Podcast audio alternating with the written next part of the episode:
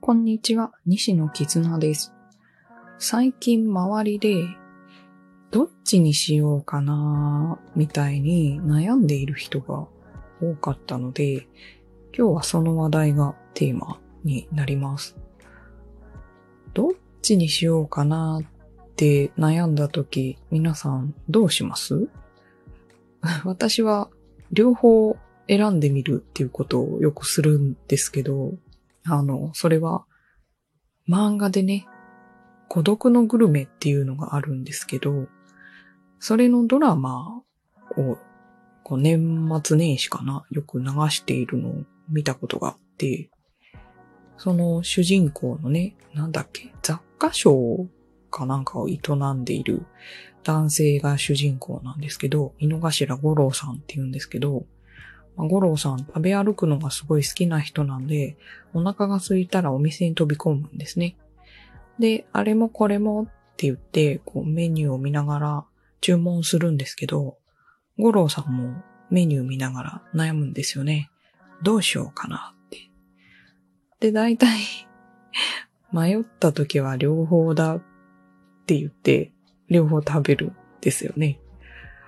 で、そのドラマを見たときに、あ、なるほどなって思って、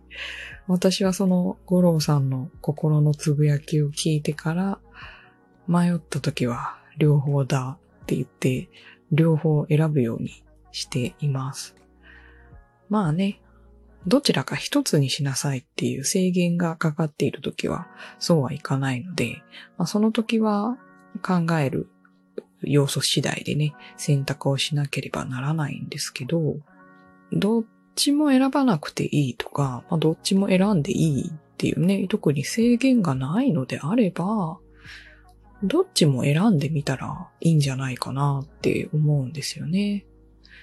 で、それは大学のキャリアセンターでね、あの就職相談のお仕事をしていた時もよく感じていたことで、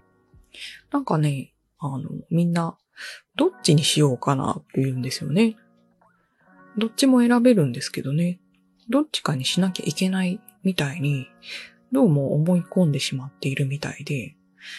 どっちがいいと思いますかってよく聞かれたんですけど、どっちも選んでみたらいいんじゃないかな、みたいなことをね、よく答えていました。さっきのね、井の頭五郎さんの話を例にしてね。まあ、就活の相談はね、内定が出た時に、えー、二つ出たんですけど、どっちがいいですか？みたいな話とかは、さすがに答えをね、絞り切らなきゃいけなかったんですけど、インターンをね、どっち行ったらいいと思いますか？とか、会社の説明会どっち選んだらいいと思いますか？とかね。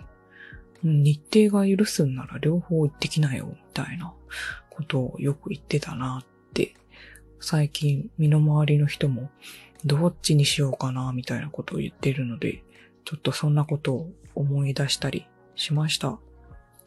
まあ、でも、そういうふうにね、考えられるようになったのも最近のことで、私は昔の記憶でよく覚えているのが、夏の暑い日にね、母と一緒にコンビニに行ったんです。で、レジの前に、うちわが置いてあって、プラスチックのね、キャラクターがプリントされたうちわだったんですけど、可愛いキャラクターがいっぱいいたから選べなかったんですよね。で、ずっとずっと悩んで選べないよって言っている私に、母が一言、選べないんなら買うのをやめなさいって言ったのを、今もめちゃめちゃ覚えています。だからあの、選択しても、デメリットがない時は両方選びますし、なんかね、お金がかかること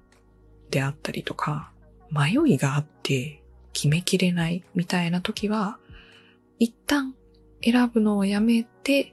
日を改めて考え直すっていうことをするようにしています。皆さんはいかがですか？選択に迷った時、こうしています、みたいな自分のルールはあるでしょうか？では今日はこの辺りで終了しようかと思います。最後まで聞いてくださってありがとうございました。また次回の収録でお会いしましょう。